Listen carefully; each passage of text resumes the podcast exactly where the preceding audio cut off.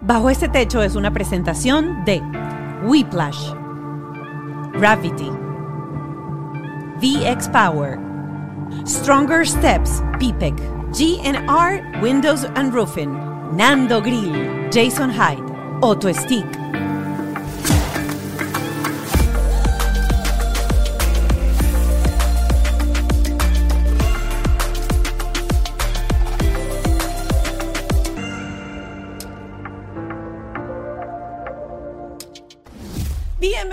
Gente linda bajo este techo. ¿Cómo empezar? En una noche tan linda. Miren, En este programa han pasado las mujeres más bellas. Yo tengo una hermosa al lado, concursante en el Miss.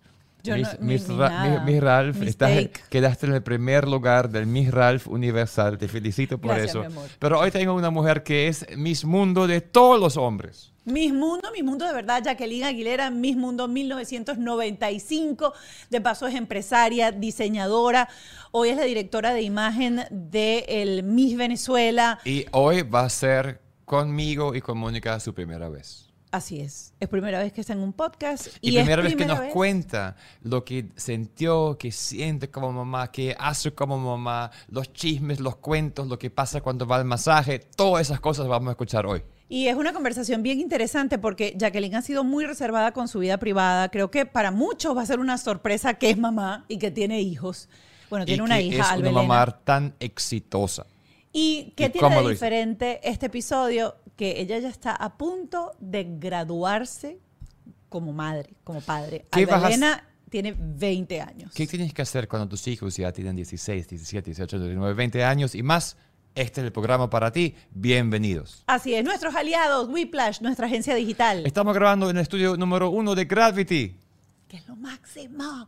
También este, nuestro productor, Ken Medina. Y Ale Trémula en la produ- producción ejecutiva. Dije bien el Trémula, me equivoqué, el producción ejecutiva. Bueno, Tan ahí vamos, cerca. poco a poco, poco a poco. Miren nuestras redes sociales, arroba bajo este podcast para que nos acompañen en nuestra plataforma de Instagram. Y por supuesto en YouTube, dale like, dale like, dale follow porque vea el próximo episodio. Suscríbete, dale a la campanita para que te aparezcan las notificaciones. Y, Y recuerden, Como siempre, vamos a tener una sesión en Patreon donde un terapeuta profesional nos va a dar consejos y respuestas reales. Y el día de hoy fue durísimo. Si tienes chamos y tienes problemas con los juegos, tienes que escuchar ese Patreon. adicción a los juegos, mejor comunicación con la gente virtual que con la gente real. Hoy ese episodio de Patreon está impelable. Sí, Eh, me. ¿Cómo? Porque todavía me siguen diciendo, pero ¿cómo hago? Miren, si estás viendo YouTube, aquí abajo en la descripción vas a ver el link para ir directo a nuestra plataforma de Patreon. Tiene un pago de 5 dólares mensuales y tienes acceso a absolutamente todos los episodios que hemos subido en Patreon. Eh, y si estás en una plataforma audible, pues vas a Patreon y colocas eh, bajo este techo y ahí te va a salir nuestra plataforma. Tenemos un número de WhatsApp también. Escríbenos al 561-571-2880 con tus preguntas, con tus comentarios. Queremos hacer un programa especial y también queremos escuchar y estamos escuchando cuáles son las dificultades que no tenemos nosotros, sino a lo mejor tú. ¿Qué está pasando a la prima, a la hermana, a la gente que está al lado tuyo? Cuéntanos y con gusto vamos a escucharlo y comentarlo. Así es. Eh, tus preguntas las traemos aquí eh, y las colamos dentro de la entrevista de nuestros invitados. Y ahora sí, vamos a abrirle las puertas de esta casa, a abrirle las ventanas y dejar que Jacqueline Aguilera, Miss Mundo 1995, entre en Bajo este Techo. Jacqueline Aguilera ya con nosotros. Tú no sabes lo agradecida que estoy que estés rompiendo la liga con los podcasts, que este es el primero que haces y que estés sentada aquí con nosotros. Y sobre todo hablando de algo que por lo general no es tema tan común en, tus en tus entrevistas, en tu vida, que es la maternidad. Gracias la- por la invitación y sí, la verdad es mi primer eh, podcast. Y ¿Cómo, cómo, cómo te sientes? Bueno, vamos Como a la primera vez es como que después te cuento, después, claro. Vamos, vamos suavecito. A ver, a ver cómo es. Bueno, como les comentamos en la, en la presentación, eh, Jacqueline tiene una hija que se llama Alba, tiene 20 años, y yo hoy me quiero sentar porque nunca hemos tenido a una mamá, a un papá, que haya ya pasado la etapa de la adolescencia y tenga una hija que está a un paso de ser ya legalmente mayor de edad. Sí, mayor de edad. Bueno, en realidad estuve en un programa solamente que hace Rebeca Moreno, de, hablando de este tema, porque usualmente, pues obviamente se va a otra parte de la carrera y lo que uno hace artísticamente. Pero bueno, sí, para mí ha sido todo esto un aprendizaje, ya son 20 años, desde el 2001, que este, es mi única hija, Alba Elena, y cada día ha sido distinto, cada etapa ha sido eh, evolución juntas, porque en realidad tú no sabes, nunca nadie te da un manual para cómo ser mamá o cómo ser padres, este, y también las épocas, ¿no? Te imprimen demasiada dinámica y son diversas y diferentes. Y entonces, bueno, es irse adaptando y, e ir eh, reinventándose con cada etapa. Yo tuve la oportunidad de ver una entrevista que te hizo estampas para unas fotografías que estaban haciendo y fue como un, detrás de cámara. Eh, si no me equivoco, tenía Albelena 10 años en ese entonces. Y y obviamente uno percibe mucho de los niños y se nota que, era una niña en ese entonces deportista, súper tranquila. Me encantó porque a cada ratico decía, no, que mi mamá no es que es fino, es chévere, súper venezolana. Cambió mucho desde los 10 años a cuando empieza, porque 10 años es lo que llaman preadolescencia, a cuando entra en la adolescencia.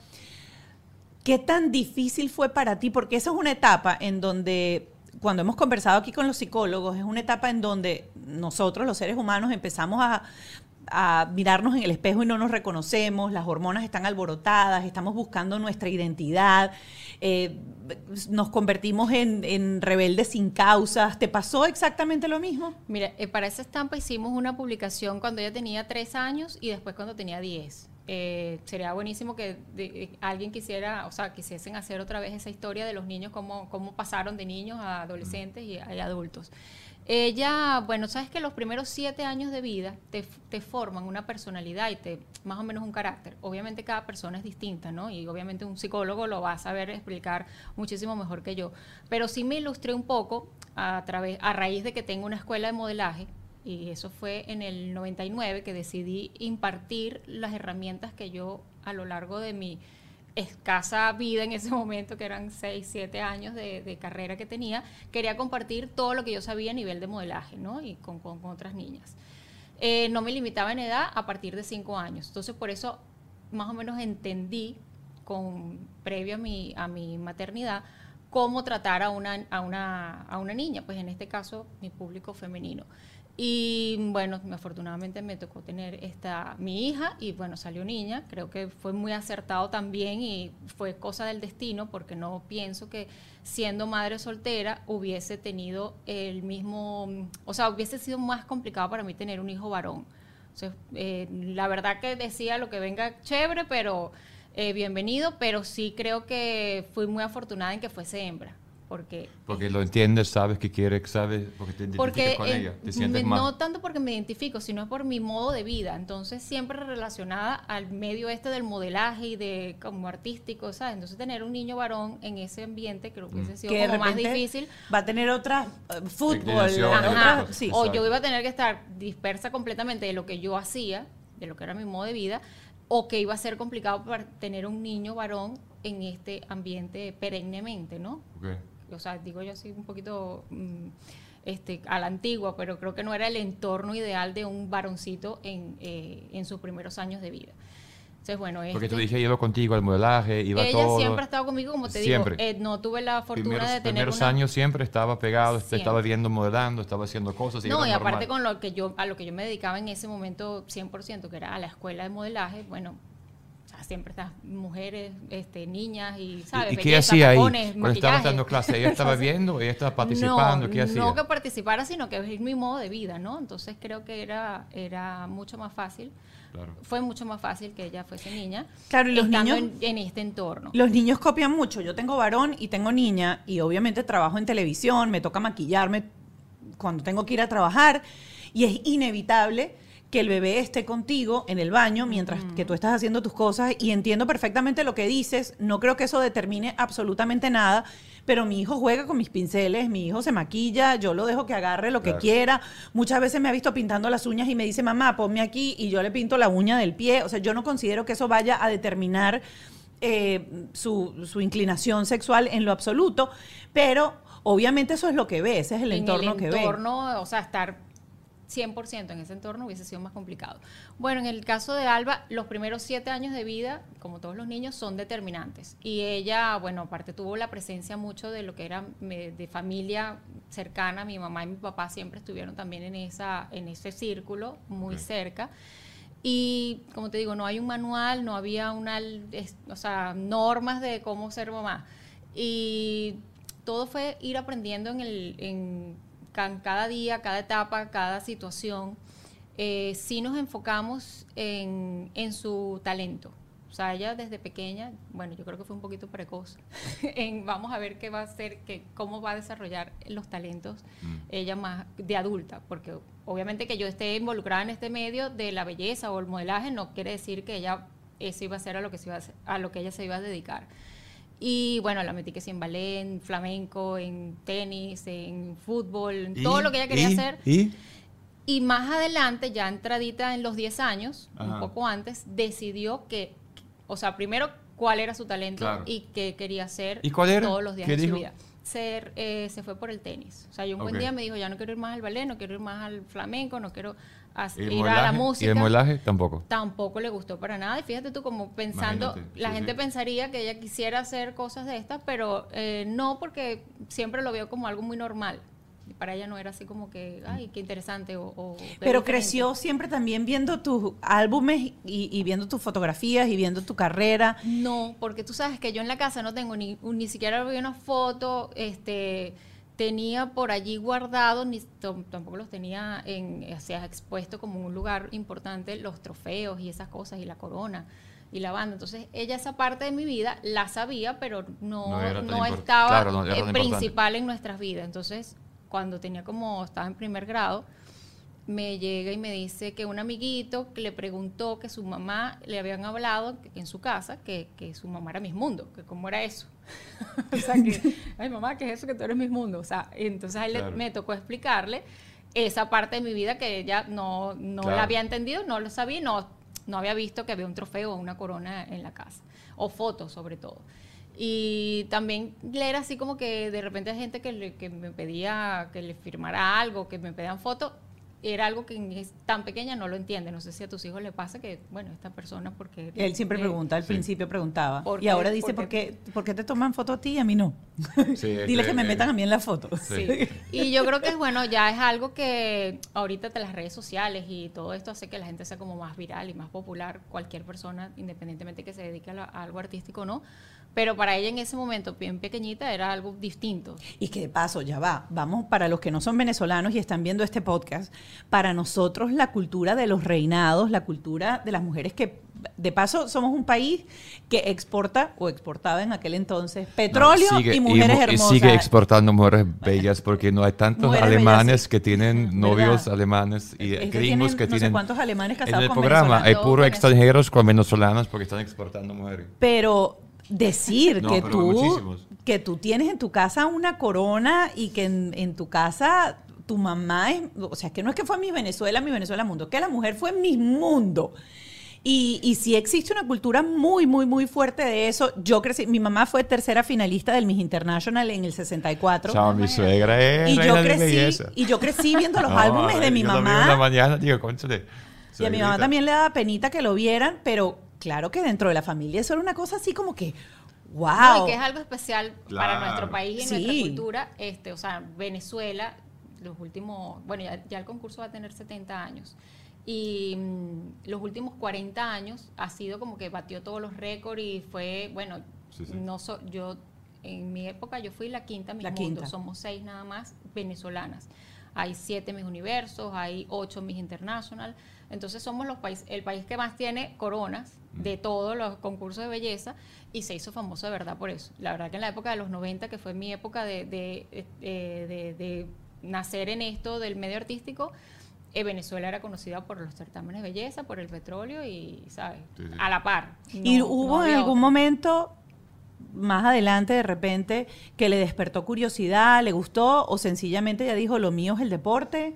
¿Esto es lo mío? Bueno, yéndonos a lo de niña, ella mm, sí nos enfocamos en eso como te digo, no quiero ser repetitiva con ese tema, pero sí creo que es algo que me, este, eh, es como una, bandera que tengo y que quiero salvar de la sociedad es que las madres solteras pueden salir adelante con sus hijos. Eh, bueno, en este caso, obviamente, si son más de uno, eh, se hace complicado. Pero yo me dediqué a que ella tuviese, desarrollar su talento y enfocarnos en eso y que a través de ese talento ella más adelante pudiese tener un futuro más este, viable a nivel de su carrera universitaria. pues lograr estudiar fuera de Venezuela a través del tenis y fue por eso que entonces nos hicimos eh, atletas de competencia. Bueno, ella y yo, porque yo soy un poco competitiva y nada, mi, mi, prácticamente esos primeros años de su vida, hasta que ella entraba en la adolescencia, tuvimos 10 años enfocadas en el tenis como tal. Ya con el eh, plan de universidad gringa. Claro, con el plan de ella salir de Venezuela a través de, una beca universitaria. Y nunca sentiste, mira, yo tengo mi hijo y mi, el hijo va conmigo a las grabaciones, va conmigo a cuando yo doy el coaching y las clases y él da clase también y todo orgulloso. El día que mi hijo me dice a mí que va a ser mecánico o que va a ser médico, que suena bonito, yo digo, está bien, tú nunca sentiste contra le dije algo, mira, mira, te muestro, porque tu mundo es bonito. O sea, cada uno vive la vida bonita y dice, mi vida es bonita y uno quiere que el hijo también haga algo de esto. ¿Tú nunca sentiste, oye, hija, pero prueba otra vez el modelaje porque hay cosas bonitas ahí? O, no le gusta para nada porque es cuestión de personalidad. Y te dijo, mire, me da pena, no me gusta. no tienes interés por nada de eso porque ah, es la cosa, es la personalidad, es súper introvertida, eh, tímida, es, cero farandulera, cero, ¿sabes? que eh, muy discreta. Entonces, me sorprendió, fíjate tú para que veas la sorpresa que te da la vida, me sorprendió que cuando tomas la decisión de su carrera universitaria, estudió cine, cosa que tiene que ver más o menos relacionada, o sea, por algún lugar si atajamos el que haya estado, este, haya vivido eso de alguna manera, estudió fotografía, o sea, estar de alguna forma. ¿Está estudiando cine ahorita aquí? Estudió cine ya. Wow, qué bueno. Mira, has tocado mucho el, tema de madre soltera y creo que es súper interesante porque hay mucha gente de la que nos ve que les ha tocado o por decisión propia, por querer ser madre soltera y punto, o porque definitivamente arrancaron la vida en pareja para tratar de generar una familia y no se dio. Em, ¿Cómo sientes tú que has hecho el balance o has eh, llevado a la par esa figura materna que es mamá y papá y explicarle a ella con el tiempo por qué ella tiene solo mamá y mamá cumple esta función o si ha tenido la posibilidad de entrar en contacto con su papá. ¿De qué manera has manejado eso? Eh, bueno, como nunca ha tenido el contacto, pues no lo ha, lo ha visto de ejemplos de otras familias, ¿no? Y sí, mm, yo siento que pudo haber sido como en, eh, pequeñita, así como que bueno, porque los demás niños tienen esa familia, esa estructura familiar normal, que son o varios hermanos. En algún momento me dijo, ay, quiero tener un hermanito. O sea, se puso intensa con eso, como todos los niños, yo creo que en, una etapa de su vida. Eh, no, no tiene mayor referencia de padre como tal, sino alguna pareja que yo tuve, que por supuesto fue parte importante de nuestra, eh, de nuestra dinámica y cercano a ella, ¿no? Entonces también la figura paterna como tal sí es la de mi papá porque ha estado siempre presente en su vida y eh, aliado, o sea, mis padres en esta dinámica que yo tenía, pues siempre fueron mi gran apoyo. ¿Recuerdas? Y tu padre sigue vivo, sí, perfecto. ¿Recuerdas? Ya va, es como para, porque a mí siempre me gusta dar como herramientas y dar script, dar, dar guiones para la gente cuando uno dice, tengo esto, mi hijo en este momento me está preguntando. ¿Cómo sientes tú, o si recuerdas, cuál fue esa manera de explicarle, cuando fue la primera pregunta de decir, ¿por qué esta gente tiene mamá y papá y por qué yo solo te tengo a ti? O más adelante, mamá, yo quiero saber, porque empieza la curiosidad en la adolescencia, ¿de dónde vengo? ¿Quién soy? ¿Quién es? ¿Te sentaste a conversar con ella? ¿Buscaste ayuda? ¿Alguien te ayudó? Sí, bueno, siempre eh, tuvimos en alguna etapa también mucha ayuda psicológica porque obviamente nunca fue un problema pero sí hubo, que, canalizarlo, hubo que canalizarlo. No, creo que esto le haya creado ningún trauma ni ninguna cosa, desorden, ni ninguna mm, experiencia que a, raíz de eso ella haya tenido algo de su personalidad que tenga que ver con eso, porque no siento que haya sido algo, o sea, simplemente no tengo papá y ya, pues o sé quién es mi papá, porque bueno, se lo sabe, pero no tiene mayor relación con él. Entonces no hay mayor, eh, no era un tema de conversación principal tampoco en nuestras vidas. O sea, yo escucho otra cosa. Yo escucho que te has buscado mucho a ti, eres una mamá exitosa, Tiene una hija fantástica, exitosa, veía aquí sentada, tus padres siempre estaban presentes, tenía figura paterna.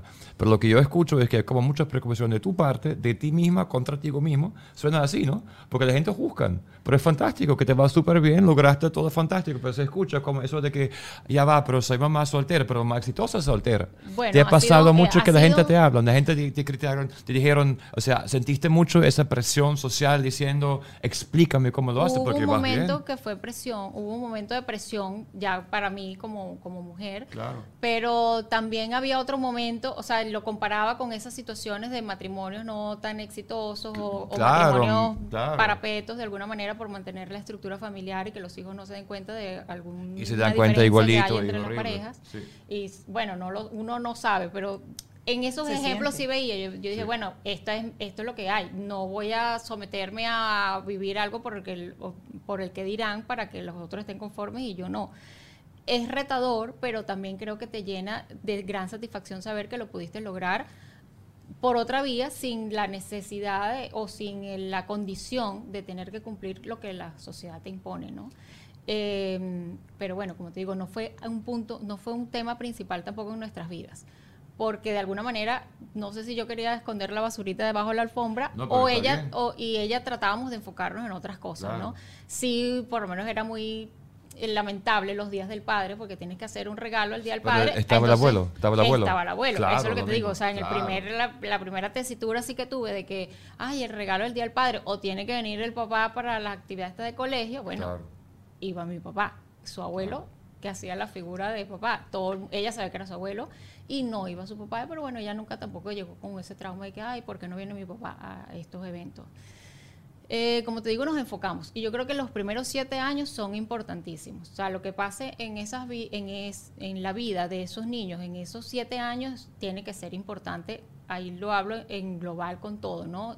De acuerdo a las circunstancias, eh, lo que sea que esté pasando en cada entorno familiar, hay que tratar de darle mucho amor, tratar de eh, consolidar esos valores en los niños independientemente de la situación económica que se viva, pues, pero da- darle los valores en esa importantísima etapa de la vida.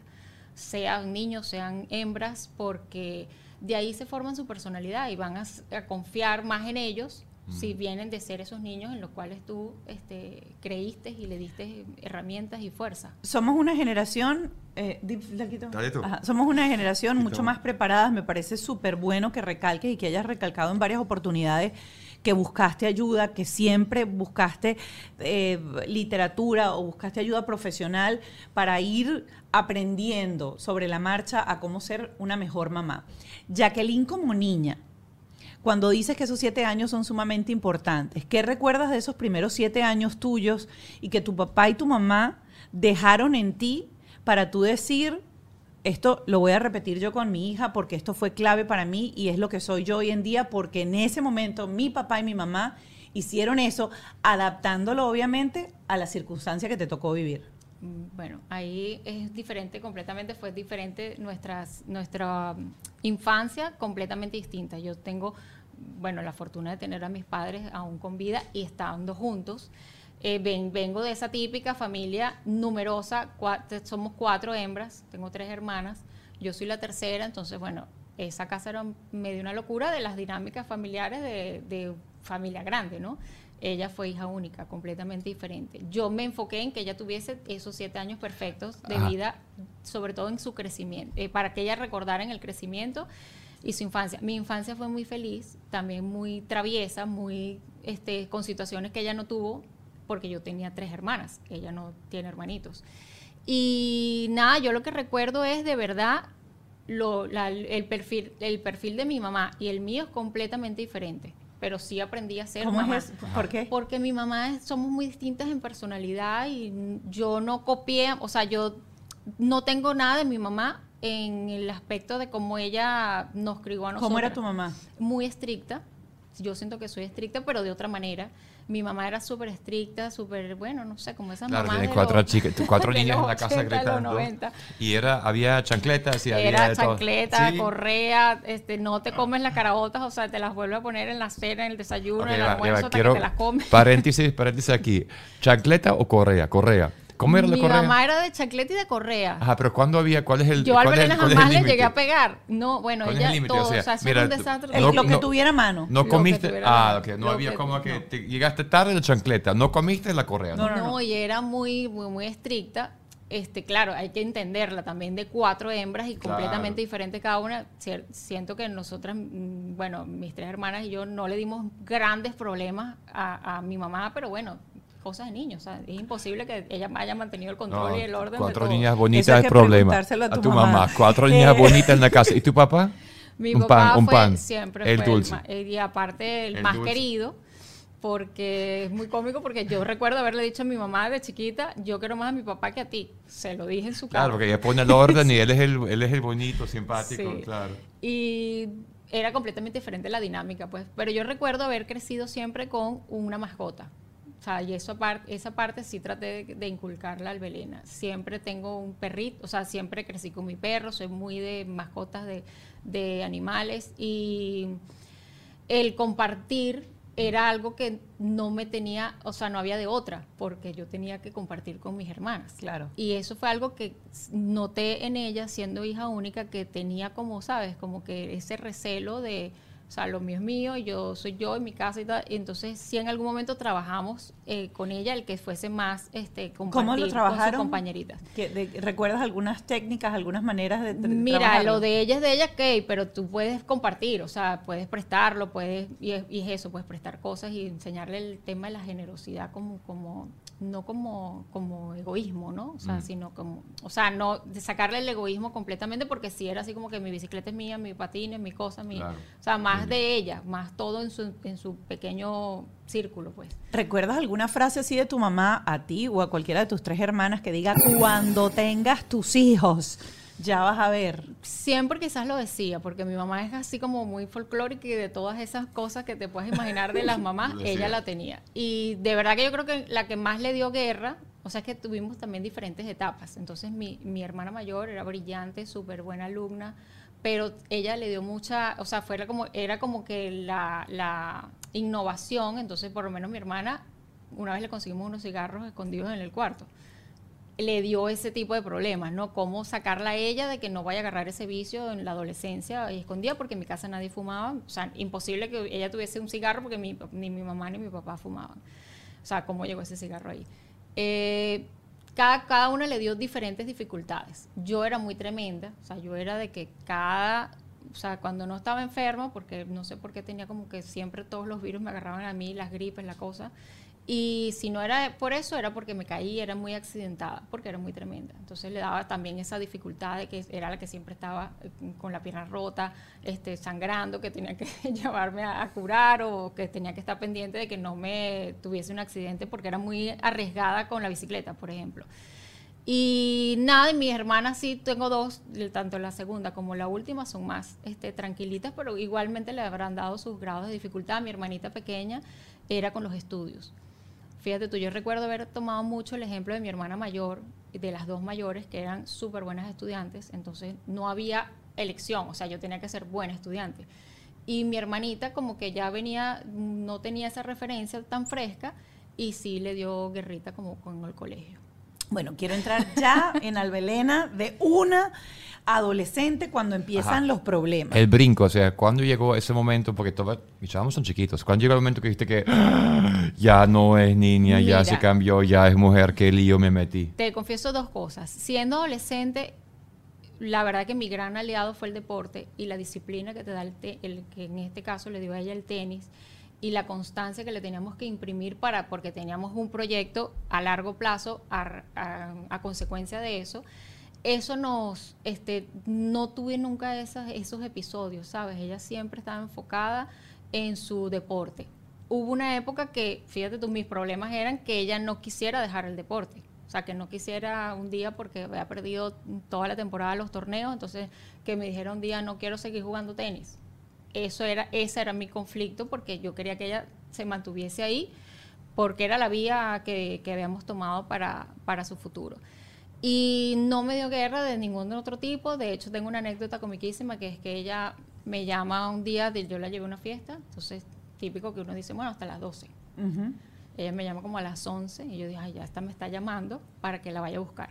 Eh, para que la vaya, la deje más tarde. Ay, para que le, ya va a ser una hora, para que ya falta una hora para que la vaya a buscar luego. Y no, y me sorprendió más bien fue que me llamase para que la fuese a buscar antes. Porque estaba aburrida, porque entonces había unos niñitos por allá besándose, otros por allá, ¿sabes? Estaba cada quien en su plan, unos estaban tomando, siempre me cuenta. O sea, teníamos también esa confianza de que ella me cuente las cosas naturalmente y, y, ¿sabes? Sin, sin, sin yo, o sea, sin tener que vivir lo estricta que fue mi mamá, o sea, todo lo contrario. Ella me, me cuenta y me decía las cosas, ay, no, qué fastidio, ya me aburrí porque entonces por allá uno, por allá otro, y me dio calor y quiere que me busques. ¿Cómo explicaste alcohol? Dijiste, hoy nos tomamos un vino. Ese es mi plan con mi hijo a los 16 años y para Alemania, que ya es legal, tomame una cosa. ¿Cómo empezaron a tomar? Whiplash, más que una agencia, un equipo de trabajo, diría yo, integral. Mira, que eso es súper difícil de conseguir hoy en día. A mí me ayudaron a crear con nosotros el concepto del podcast, la imagen, el branding, la animación. Tú sabes lo que es tenerlo todo en un solo chat de WhatsApp. El proceso es súper cool. Tú tienes una idea de negocio o quieres renovar la imagen de tu negocio que ya está andando y ellos estudian tus objetivos, tus metas, tu audiencia y crean tu marca desde cero. No pierdas más tiempo buscando. Ellos son el equipo que tú necesitas. Síguelos arroba Whiplash en Instagram, donde siempre están dejando datos y contenido súper útil y súper interesante. Listo. Ya te llamo, estoy llegando al estudio. Como mamá, emprendedora, esposa, artista, lo único que me falta en esta vida es tiempo. Y como creativa siempre estaba buscando ese proyecto perfecto, eso que quería hacer. Pero mi mayor preocupación era no encontrar el tiempo para poder realizarlo y que ese proyecto quedara tal cual como yo lo tenía en mente. Pero conocí a la gente de Gravity y la verdad es que ellos hacen que todo el proceso sea mucho más sencillo. Esto, esto es mucho más que un estudio y yo solamente me tengo que preocupar por crear contenido. Tienen absolutamente todo listo y lo único que necesito es mi taza de café. Si tu preocupación es la misma, no esperes más y contáctalos www.gravity.com o por Instagram arroba gravity. Y haz lo mismo que yo. Despreocúpate de todo, agárrame ahí los lentes y solamente dedícate a hacer lo que te gusta. Los dejo porque voy a empezar ya a grabar el podcast. Certifico. Operación Bikini de BX Power está en marcha. Y yo les voy a decir una cosa. Yo acabo de regresar de Alemania y me comí todo el pan que se podía comer una persona en su vida mundial. Y lo tengo todo aquí en mi cuerpo. Y gracias a la plataforma, apenas llegué, empecé a hacer mis 10 minutos al día y con 10 minutos haciendo ejercicio sobre la plataforma pueden equivaler como una hora de gimnasio. Puedes hacer más de 200 posiciones según tu efectivo. Yo también empecé a hacerlo. Tiene programas automáticos para el adelgazamiento, la tonificación y musculación que van desde la terapia física hasta el entrenamiento deportivo pasando por la estética. Así es. Quiero recordarte que puede ayudarte a mejorar la celulitis, a tonificar la piel, a aumentar la vitalidad, eliminar el estrés y lo más importante es que esta gente está en pana conmigo, que utilizando el código Mónica te van a dar 10 dólares, eh, 100 dólares de descuento y además te puedes llevar de regalo la masajeadora. Esa es la, la pistolita esta para dar masajes. Los dos lo puedes pagar en cómodas cuotas. Aquí estás viendo la página en pantalla, entra a la página, usa el código Mónica eh, y empieza ya a disfrutar de la plataforma vibratoria número uno del mercado. ¿El número de teléfono? El número es 305-290-2061, 10 minutos y todos tenemos 10 minutos para estar en forma. VX Power. Si no es tu caso, yo estoy seguro que conoces a alguien que tiene un niño con condición médica especial, que no puede quedarse en cualquier daycare, que necesita atención de un profesional de la medicina y para eso les voy a pasar este dato, se llama Stronger Steps, es un PIPEC, es un daycare médico pediátrico. Está aquí en la ciudad de Miami. Lo vimos, lo buscamos, lo encontramos y de verdad nos da mucha confianza y sabemos que ahí tu, tu niño, desde que nazcan hasta los 18 años, van a estar bien atendidos. El seguro lo va a pagar y ellos te van a ayudar con el seguro y hasta lo pueden buscar gratis en la casa, que ese me parece que es un lujo y va a permitirte a hacer muchas cosas y vas a sentirte muy bien con eso. Porque si tú estás trabajando y tienes un niño con eh, epilepsia, por ejemplo, si tienes un niño con eh, diabetes que necesita ser medicado, lo que menos tú necesitas es que en la mitad de tu trabajo te llamen porque tu hijo tiene una crisis y la persona que lo está cuidando no sabe cómo reaccionar. Así que esto es un dato que se los recomiendo de todo corazón. Si conocen a alguien, comuníquenle este dato. Se llama, repito, Stronger Step PIPEC, tu daycare pediátrico. Miren, este programa se llama Bajo este techo. Pero si en este techo hay una gotera y empieza a caer gotas de agua cada vez que llueve, así como está lloviendo hoy que estamos grabando el programa, usted está mal, necesita rehacer su techo. Y ahora, si tú dices, ay, voy a buscar cualquiera y te piden dinero de antemano, eso no es. Puede ser una estafa. Por fin encontramos a alguien que dice, mira, no te voy a cobrar, te voy a hacer un plan de pago que no va a afectar tu crédito y eso va a permitir reparar tu casa con un costo mes a mes. Primero hacen el trabajo y después lo pagas. Sin inicial, son GNR Windows and Roofing. También hacen ventanas de alto impacto, puertas de alto impacto. Puedes darle un cambio completo a tu casa. Va a mejorar el costo de la propiedad, vas a ahorrar en aire acondicionado y vas a tener un techo nuevo, de paquete. Así que ya lo sabes, llámalos de mi parte, se llaman GNR Windows and Roofing. Fuimos de viaje y dijimos, uy, ¿sabes qué me provoca ahorita? A comer. Carne en vara, porque es que yo estoy hasta aquí el cochino. Uno va para Alemania y uno lo único que come es cochino, cochino, cochino, cochino. Y yo lo que quería es el saborcito así de la carne en vara que queda suavecita, jugosita, con esas tajaditas o esa ensaladita de repollo típico de los llanos venezolanos. Nosotros el fin de semana vamos otra vez a Nando Grill, donde hay entretenimiento para los niños, pero también comida bueno y música para los adultos. Música en vivo, así que es una churuata fabulosa en Kendall. Aquí tienen en pantalla la dirección y es un super plan de fin de semana. Viernes, sábado y domingo están abiertos y les aseguro que es la mejor carne en vara que ustedes van a probar. Y de paso, hay cervecita polar para los venezolanos. Nando Grill. Dijiste, hoy nos tomamos un vino. Ese es mi plan con mi hijo a los 16 años y para Alemania, que ya es legal, tomarme una cosa. ¿Cómo empezaron a tomar? Tomar, o sea... Ella empezó, bueno, yo se lo vi, se lo expuse como algo natural. Ajá. ¿Sabes? Porque cuando a ti te prohíben algo, ya tú te entra la piquiña. O sea, te entra la curiosidad y la, la- estás ahí como que pendiente porque eso no se puede. Y eso fue también algo natural. Recuerdo cuando iba a cumplir sus 15 años, atípicamente se lo celebré en una discoteca. Ok. ¿Ella quiso la discoteca? Ella le gustó mi plan. Ok, tú y propusiste el mi plan. plan. y fue un plan innovador y un plan tú. innovador para sus para sus no sé, serían 30 20 y algo 30 compañeritos que invitó a la discoteca. Entonces, claro, hice que un amigo abriera la discoteca especial en ese momento para en ese horario para que ellos estuviesen en un área de la discoteca y bueno, pero rumbearon, o sea, un chamo de 15 años primera vez que iba a una Imagínate. discoteca y aparte que la discoteca de moda, porque todas estas nosotras vivimos en Margarita, que esa fue otra, una gran alia- alianza que yo tuve en esta en este desarrollo, en esta infancia de ella, fue vivir en un sitio donde yo encontrase lo más cercano a que ella estuviese en un entorno tranquilo. Ok. ¿Por qué me mudé de Valencia? Yo soy de Valencia a Margarita. Porque mm, mi- tanto mi vida social como mi vida laboral me imponía mucho más este, estar fuera y lejos de ella si yo seguía o en Valencia o en Caracas, por lo cual nunca fue una opción en esa época. Nos mudamos a Margarita y nuestra su vida y su infancia se desarrolla en Margarita. ¿Y te fuiste mucho con más tu mamá y tu papá? Mi lo- mamá y mi papá vivían en Margarita Ah, también en esa época. Tuvo que ver, o sea, eso ¿Y tuvo que tus ver hermanas viven dónde? Mis hermanas hoy día todas viven fuera de Venezuela. Pero en ese momento, ¿vivían en Margarita? En ese momento solamente una vivía en Margarita. La que vive, por, por cierto, en Francia. Tú eres francés, ¿no?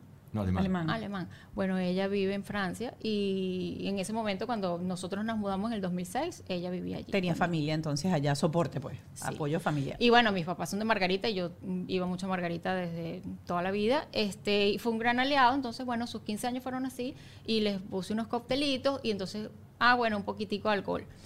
Para que, ¿sabes? Para que no se vayan con la curiosidad ni se ni vayan a hacer esa fiesta. Los papás tú- de tú los otros, de los otros ya niños ya sabían que iban a tener un poquitito de los alcohol. dejaron venir y bueno, Y tú podía- mandaste un ellos mensajito. podían ir. Eh, Tú dijiste no- que a lo mejor alcohol. Dijiste, A lo mejor la voy a un Mira, pero es que ya a la edad de 15 años los niños igual, ya hay unos niñitos precoces que ya han tomado y están inventando Y- cómo y llevar es en alcohol Venezuela, de alguna en manera. Venezuela ya meterlo. otra cosa. Y en Venezuela eso O sea, había, pasaba. había coctelitos con alcohol.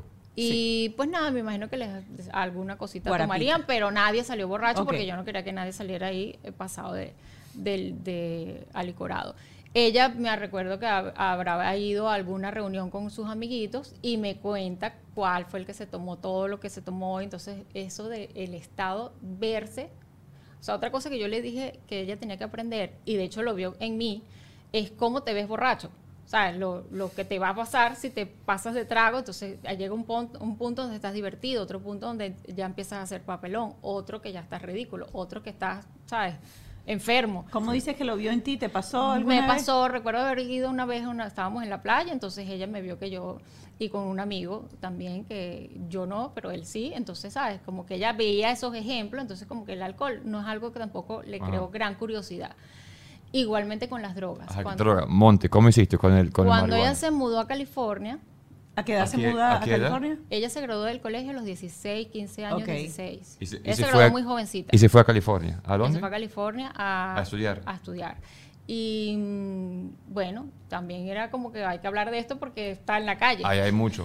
Está Pero en la calle. Venezuela también eh, No, allá- había allá- mucho, hay no había tan, de repente monte no, pero sí había que sí, las pastillitas y se tomaban, no sé, ropinol, creo que era con no sé qué, o sea, esa cosa abundaba así en esa época de los 16, 17, era ese tipo de cositas las que andaban por ahí y uno tenía que estar no vela. fue mi caso, yo no lo viví y ella tampoco como que tenía esas juntas, pero sí también uno que que- tiene que ver mucho el- la junta, o sea, verle las juntas el, inmediatas, ya más o menos uno va perfilando ahí, o sea, se van a perfilar en qué van a andar. Si hay alguno que sea más dominante que otro, ¿sabes? Hay siempre caracteres más con más liderazgo y, y ella, bueno, todos sus amiguitos eran de verdad bien tranquilos, este, sanos. Ah, pero ¿cómo hiciste con, el- con la marihuana en California? Cuando Dijiste, llegamos "Mira, le dije, bueno, si hay que probarla, yo tampoco, o sea, vamos a probarla, si la vas a probar, pruébala conmigo. ¿Y la probaron juntos? No la hemos probado nunca y ella tampoco es así como que vamos a probar y hacerlo. No sé si lo ha hecho, fíjate tú que vivía en un apartamento con este, tres compañeritas de, de- de estudio, o sea, no de estudio de ella, sino que le tocó vivir su primera experiencia viviendo sola y fuera de casa fue así. Y mm, un día me dijo que estaba obstinada de esas mujeres porque no eran tan ordenadas, no cumplían las normas del apartamento y una que se la pasaba fumando. Y invitaba a unos amiguitos a fumar. Entonces ella como que, ¿sabes? Te lo cuenta y ya dice, y no que no se metía, no se ponía a fumar con ellos. Y hablaste de los pros y los contras, eso sí lo, lo sentiste. Mira, así como hiciste con el alcohol, mira el efecto que hace. Te, hubo con ella esa conversación de, mira, esto da esto, esto da esto, y la adicción es esto. Claro, todos los extremos van a ser malos y no se lo puse en, ese ejemplo como tal, porque no, pero sí los extremos todos van a ser malos. O sea, le- lo que agarres en exceso y si te quedas pegado, o sea, te, te va, eso va a terminar en algo mal porque no, no te va a dejar nada bueno. El ejemplo que le he dado, para que agarren datos, porque lo siento, es que me parece que la gente que fuma marihuana y algo así es, o sea, tiene un olor tan feo y tan desagradable que ya por ahí es, en- o sea, jamás la- es un vicio tan horrible porque te haces desagradable automáticamente para todo el mundo, tanto para los que fumen o los que no, porque es feo, ¿no? Entonces eso sí se lo he dicho, le dije, ay, qué feo huele, o sea, la gente que fuma huele horrible. Buen dato. Antes de- Ajá, antes de saltar ya Ya va, Uno más, uno más, uno más, uno más, uno más. Ajá. ¿Y el sexo? ¿Cómo me preparaste ella en California para el sexo? Bueno, ella, como te digo, ha sido también, tengo esa ventaja, es, es una... Pero ¿cómo lo dijiste ajá, en el inicio? ¿Cómo arrancaste diciendo, cuál, cuál fue el proceso que estamos como luchando con ese tema? Mira, hay hombres y hay mujeres.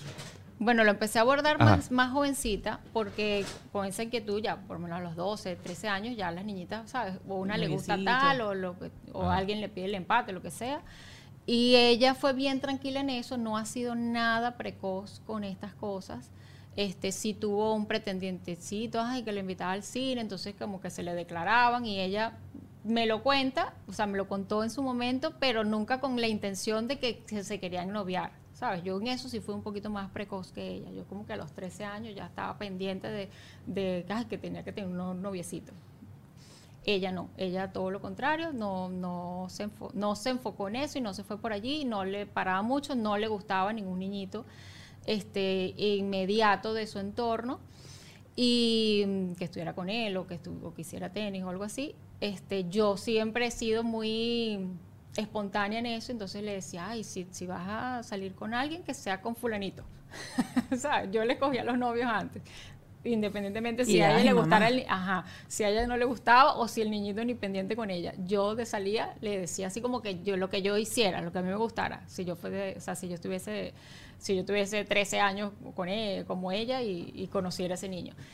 Y entonces nada, por ahí como a los 15, 16, me salió que tenía un pretendientico y que entonces se iba a empatar y se empató y una cosita, pero nada, o sea, algo muy de muchachitos de, de, Margarita, o sea, muy el niñito bien decente, bien, este, habló conmigo y bien, ¿sabes? Bien formal, pero no fue mayor cosa. Mira, hay dos cositas antes de pasar ya a la etapa en donde se separan, porque ella se viene a, a vivir a California a estudiar y es la etapa entonces de los 16, 17 y 18, adolescencia plena. Pero quiero retomar dos cositas. ¿Qué crees tú que fue la clave para que ella fuese tan abierta a conversar contigo? ¿Qué crees tú que hiciste tú desde el día cero para que ella siempre tuviese la confianza de contarte, me quiero empatar con no sé quién, este no sé qué, vi estos amiguitos que hacen esto, me quiero ir porque esta fuma, porque de repente te pueden decir me quiero ir, pero, pero no te quieren decir por qué.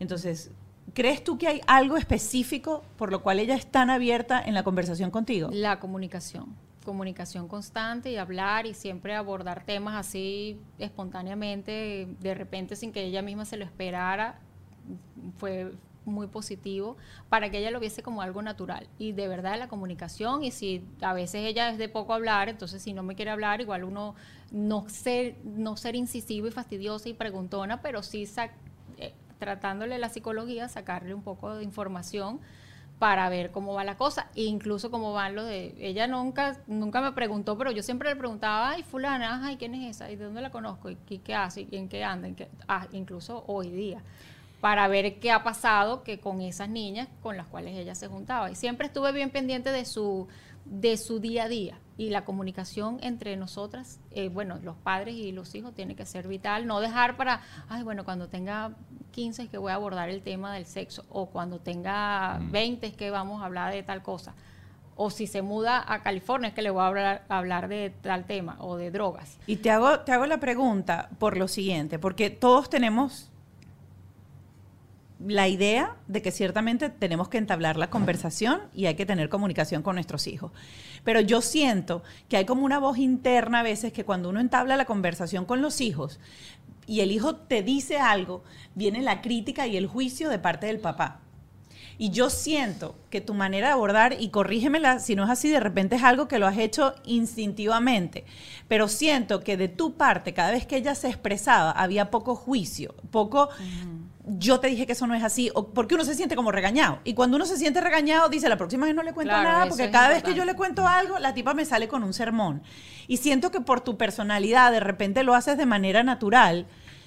Conversando aquí contigo, yo no siento que en algún momento tú me vas a regañar porque yo te voy a, te voy a contar algo. La vas a guiar porque ciertamente has hecho un muy buen trabajo. Y quiero recalcarlo porque no lo mencionaste, pero siento que cuando el niño desde el día uno no se siente juzgado, nunca cierras ese canal de comunicación. Así te vaya a decir lo que te vaya a decir. Sí, totalmente es acertado ese comentario porque sin saberlo y de verdad nunca fue mi plan, este nunca la idea no era juzgarla nunca. Incluso si hacía algo que no estuviese bien, el regaño no era ni de chola ni de ni de tal castigo como tal, este no había, pero pudo haber sido como que no vas a tener teléfono si ¿sabes? Si algo pasa, pero es que no me dio problema porque aparte era buena estudiante. Esa es otra. Yo digo, gracias a Dios que esa niña estudió todo su colegio y todo porque yo no era la mejor este, guía para, no tengo la paciencia y no, o sea, no tenía los recursos mm, internos para yo poderle enseñar algo de su bachillerato o de su, uh, o sea, de lo que ella estuviese estudiando y no me dio mayor problema. Yo creo que básicamente por eso, principalmente la comunicación y el tampoco juzgar. ¿Hubo, ¿Hubo algún momento eh, donde sacaste esa frase? Porque te veo muy tranquila, muy serena, muy ecuánime, pero yo me imagino que en algún momento pierde, o sea, pierde uno los estribos y uno pierde, dijiste, la paciencia, uno la pierde, uno respira. me voy a hacer time out yo para tranquilizarme. Y que le hayas dicho, porque lo digo yo, Alba Elena. Con nombre de telenovela. Quizás alguna vez sí, porque este dentro de todo sí tengo normas y me gusta que, pero ella ella ha sabido adaptarse y, y hoy día ¿Cuál es tu línea roja? ¿Cuál es tu cosa? Que mira, esto, mi esposa, por ejemplo, hay que arreglar el lavaplatos. ¿Cuál es tu norma? ¿Cuál es tu, cuál es tu, mira, esto es así en mi casa? Mm, Bueno, no me acuerdo ahorita así con así con exactitud, tendríamos que pedir así como una ayudita que nos digan, pero sí seguramente las tengo y ella las conoce, entonces como que nunca llegamos a ese punto. Vamos, vamos, yo voy a echar una miradita aquí para afuera porque Alba Elena está Ella ahí. nunca se molesta, ¿verdad? Como nunca. que no llegamos a- no, sí me molesto, hazme- pero- Hazme, hazme ver la cara, sí lo hace, ok. Se pone sí lo bravita a hace. veces. O sea, yo soy mucho de que a veces salgo y no me quiero arreglar. Entonces, échate una arregladita, por favor.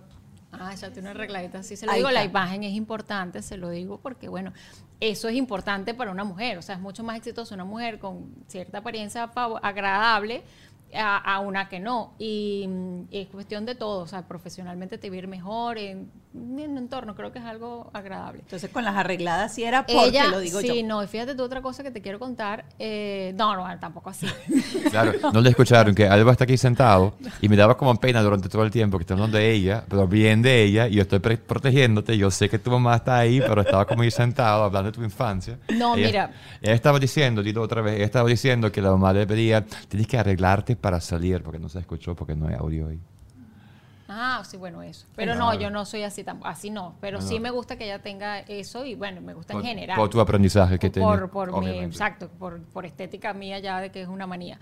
Pero, este, y que haga eh, ver el ejemplo. O sea, yo creo que soy el digno ejemplo. Por ejemplo, en algún momento, este, no puedo imponer nada ni pedir algo que yo no haga. Entonces, si yo ah, me levanto todos los días temprano, entonces ese es el ejemplo que yo le estoy dando. Pero es que esa barra de arreglarse y de la belleza, o sea, vamos a estar claro. O sea, no es una mamá como O yo que sale para Walgreens y es una mamá cualquiera que hizo el casting de mi Venezuela y la rebotaron 20 mil veces. Tienes una mamá que es un espectáculo No, y que siempre está de punta en blanco y eres súper elegante.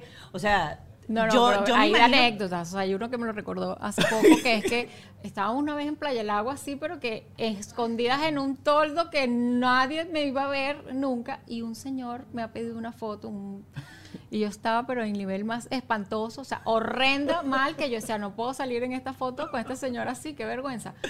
Y no me tomé la foto. Y ella se acuerda de ese momento que yo de verdad, pero es que, ¿cómo te piden una ¿Y qué foto? le dijiste al señor? Ay, le me hice la loca y le dije, Ah. ay, no, no, la tomamos después. Mentira, nunca me la tomé. Pero es que era por eso, o sea, había salido y estaba en la playa y no quería, mm, o sea, no me estaba tomando foto para nada. No toda la vida mía es así, no todo el día es así. Pero fíjate, tú tengo ahorita un gran aliado, así como lo tuve con el deporte, obviamente el apoyo familiar y el- nuestro entorno. eh, lo tuve también en, en la comunicación y hoy día hay que dar el ejemplo. Entonces, tengo medio luchita con ella porque ella está en algo en lo cual yo soy completamente ignorante, que es la cosa de los jugar y los videojuegos y estar mucho tiempo en la computadora. Entonces he tenido esa dualidad de ver qué tan pro o mal o, o- o mal es y qué tanto le está haciendo a su vida este o beneficio o mal. Entonces por un lado digo, bueno, mejor que esté en la computadora hasta las 3 de la mañana a que esté en la calle, corriendo algún riesgo, haciendo algo que esté mal, que le vaya a traer, un, mm, no sé, embarazándose, por ejemplo. Entonces me tranquiliza saber que si no está conmigo, está en la computadora. Ahora es una cosa un poco loca yo de ¿Cuándo- mamá, que todavía mamá gallina, pero no sé si eso sea también la vida real, no sé qué, qué, qué efecto va a traer eso en el futuro ella. que Porque es está nuestra nueva generación, es es una nuestra nueva nu- generación. esa- ella está muy inmersa en eso y entonces en sus amigos a través de la pantalla y no están en vivo y directo. ¿Desde qué edad? Eh, más o menos como desde su edad de que ya vive aquí en Estados Unidos. sí, O sea, es se mudó a los 18 y tiene 4 años. Se mudó un poco antes de los 18, tiene... 16 dijiste, 17. Sí, ella Sí. se mudó recién, se graduó y ya, sí, no sé, 16, va a tener tres 20. años aquí. Y desde El entonces 18. sientes que tiene esa, esa relación con los videojuegos. Eso lo quiero tratar más adelante, pero porque me quiero después basar solamente en esa etapa donde ya estaba sola. Pero quiero tocar un temita que últimamente está muy de moda. Aquí hubo todo un revuelo porque eh, se va a implementar supuestamente clases de educación sexual en el colegio, eh, que si las películas de Disney ahora que tienen un beso entre una pareja homosexual. Y la verdad es que nosotros vivimos en un medio o crecimos en un medio en donde para nosotros tener compañeros, amigos homosexu- homosexuales o heterosexuales era algo común, normal, no lo veíamos como nada extraño ni nada raro. Y nosotros le introducíamos a nuestros hijos las parejas homo o hetero de una manera Natural. muy normal. A ti te tocó eso, obviamente, Sí. con ella. Hubo preguntas en algún momento y, y quiero tocar este tema porque yo creo que hay muchas mamás que, o sea, satanizan esto y creen que sus hijos van a tener ciertas tendencias sexuales o que va, es la perdición y que esto va a ser Sodoma y Gomorra, porque entonces esto sí o no. No, es que es verdad. Cuando uno empieza a oír y uno dice, Dios mío, Santo Cristo. Eh, ¿Cómo lo expones tú? ¿Y qué le puedes decir tú a las madres que tienen pánico y terror de que sus hijos le pregunten por qué mi amiguito José Manuel tiene dos papás? Oh, sí. Bueno, y va a, haber, va a haber un momento en que eso es así, que va a ser algo muy normal. Yo tengo, de hecho, un amigo que tiene ya sus hijos y es papá, mamá, todo, y, esos niños, a mí me gustaría saber qué va a pasar con ellos más adelante, son varoncito y hembra.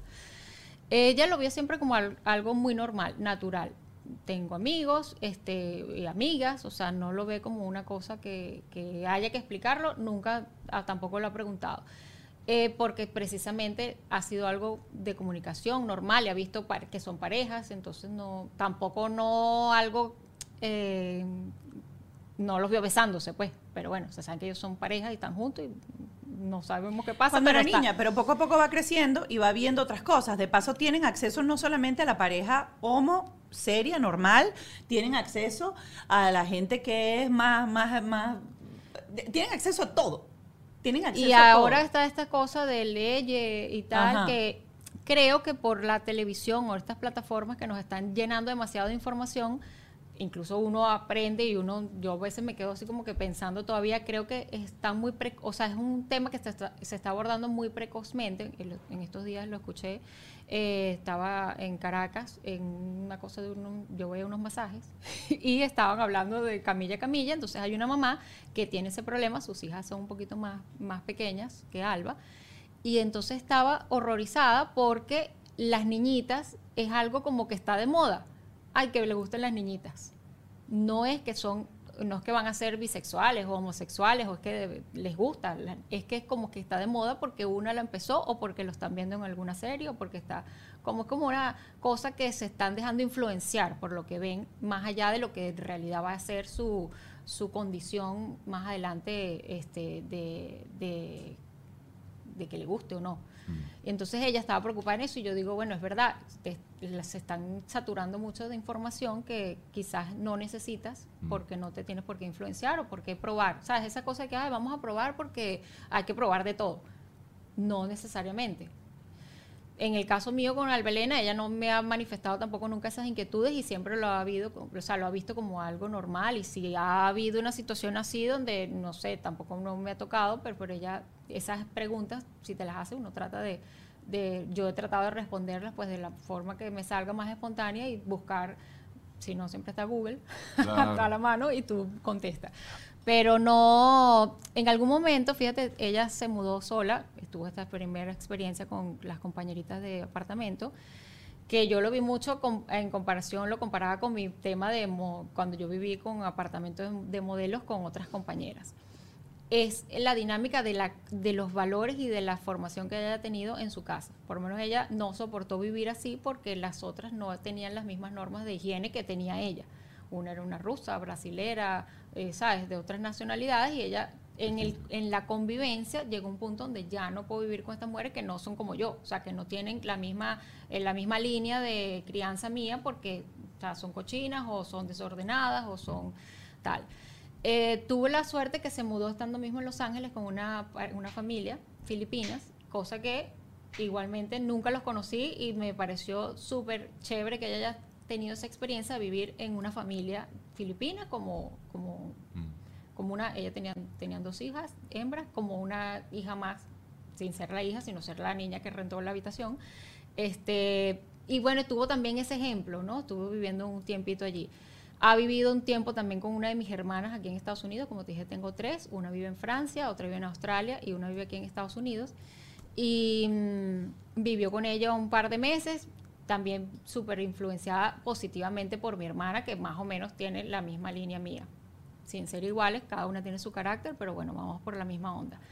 Y tuve la fortuna de que vivió por un tiempito también con un amigo.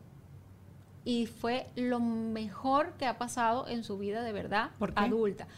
Porque es ver la dinámica de mi amigo, este, trabajador, responsable, de la disciplina de un hombre, ¿sabes? Cómo se lleva la vida de, un- de una persona soltera aquí en Estados Unidos y, y, y es aprender, o sea, siempre aprendes de alguien y, y los ejemplos son súper importantes.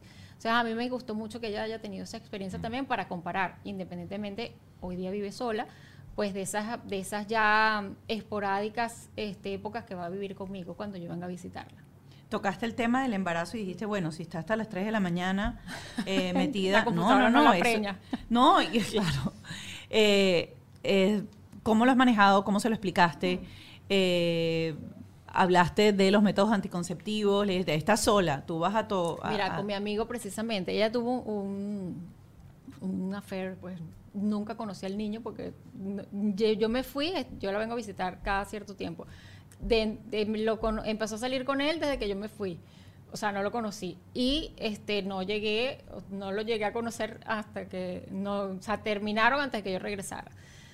Ella tuvo esta, este noviecito que más o menos yo me ilustraba de él, de que le preguntaba, ah, estaban en esa época viviendo con mi amigo, y mi amigo tiene un viaje de, de trabajo, se va un fin de semana, y yo desde allá, desde Caracas, aterrada, porque dije, corre peligro la virginidad solo. de Alba Elena, porque ella se estaba quedando sola en el apartamento, y estaba este niño que, bueno, que, que también tenía como otra, otra mm, un- una intensidad distinta a esa nueva relación que estaban teniendo ellas. Ella la quería llevar con más tranquilidad. Bueno, fue lo que entendí después de que lo conversamos, pero en ese, ese fin de semana dije, nada, este fue... Aquí fue. Y tú, tenemos la confianza como para hablar de eso y para después que lo, que lo hemos abordado, no, ella no estaba en el mismo mood del, del, del muchacho, pues, ajá. porque no estaba con esa premura, ni con ese in- interés, ni con esa intensidad de este, estar en esa relación en ese momento. Cosa que yo creo que también esa, esa valoración se la da la madurez, la confianza y la que no la juzgó nadie, ¿sabes? Tú- no sé, la apertura de yo creo que los niños hoy día, de, de los adolescentes, los jóvenes de hoy, que piensan definitivamente distinto a nosotros, ¿no? ¿Y has hablado con ella de métodos anticonceptivos? Bueno, total que a todas estas yo, en resumen, entendí que ella terminó con ese noviecito porque el niño le pidió la famosa prueba de amor Ajá. y ella no se la dio, no entonces quiso. eso se acabó. Ahí está. Vamos a. Vamos al Patreon. Da como, da como cosita, Sí, porque estás porque está hablando de ti y sentado, estás está aquí. sentado. Me da cosita, yo Pero tengo, bueno. me da cosita con 50 minutos. No vale, Mira, pero es algo que nosotros hemos hablado con naturalidad y normal. Y de hecho yo ahora cuando, y, y este muchachito no te ha escrito más, yo le digo así a este niño y no, y más nunca, y o sea, chao y no. Y yo le doy a ella la, la, la apertura de que si quiere salir, que salga y si quiere tomar un día, lo, lo hizo. O sea, se volvió ñoña una vez en una fiesta, pero bueno, lo hizo en familia. Sabe ya qué pasa después de una súper borrachera, el ratón que te va a dar, lo feo que te vas a sentir, el ridículo que vas a hacer y lo que te va a pasar. Entonces, es cosa de que hay, en ese, hay, situaciones donde sí es verdad que uno tiene que vivirlas para ya saber, decidir si no las quieres volver a vivir. Miren, eh, Flaquito, nos despedimos de esta plataforma. Eh, gracias por habernos acompañado hasta este punto en esta conversación súper interesante con Jacqueline Aguilera, hablando de su hija Alba Elena. Ahora vamos al Patreon y vamos a abordar todos temas del sexo, rock and roll y las drogas. Así que no te lo pierdes, porque ahí viene lo que está candela. Siempre tenemos un, un terapeuta profesional que nos dice qué estamos haciendo bien, qué estamos haciendo mal. Y te va a ayudar a dar los guiones, porque al final del día a los padres, a mí por ejemplo, me hace falta que alguien me diga, dile esto al muchacho, dile esta, ni no diga lo otro. Claro y raspado. Así que vamos al Patreon. Si Y- estás viendo esto por YouTube, aquí abajo en la casilla de descripción vas a encontrar el link para ir a Patreon. Nos vemos ahí. Bajo este techo fue una presentación de Whiplash, Gravity, VX Power. Stronger Steps, PPEC. GNR, Windows and Roofing. Nando Grill, Jason Hyde. Auto Stick.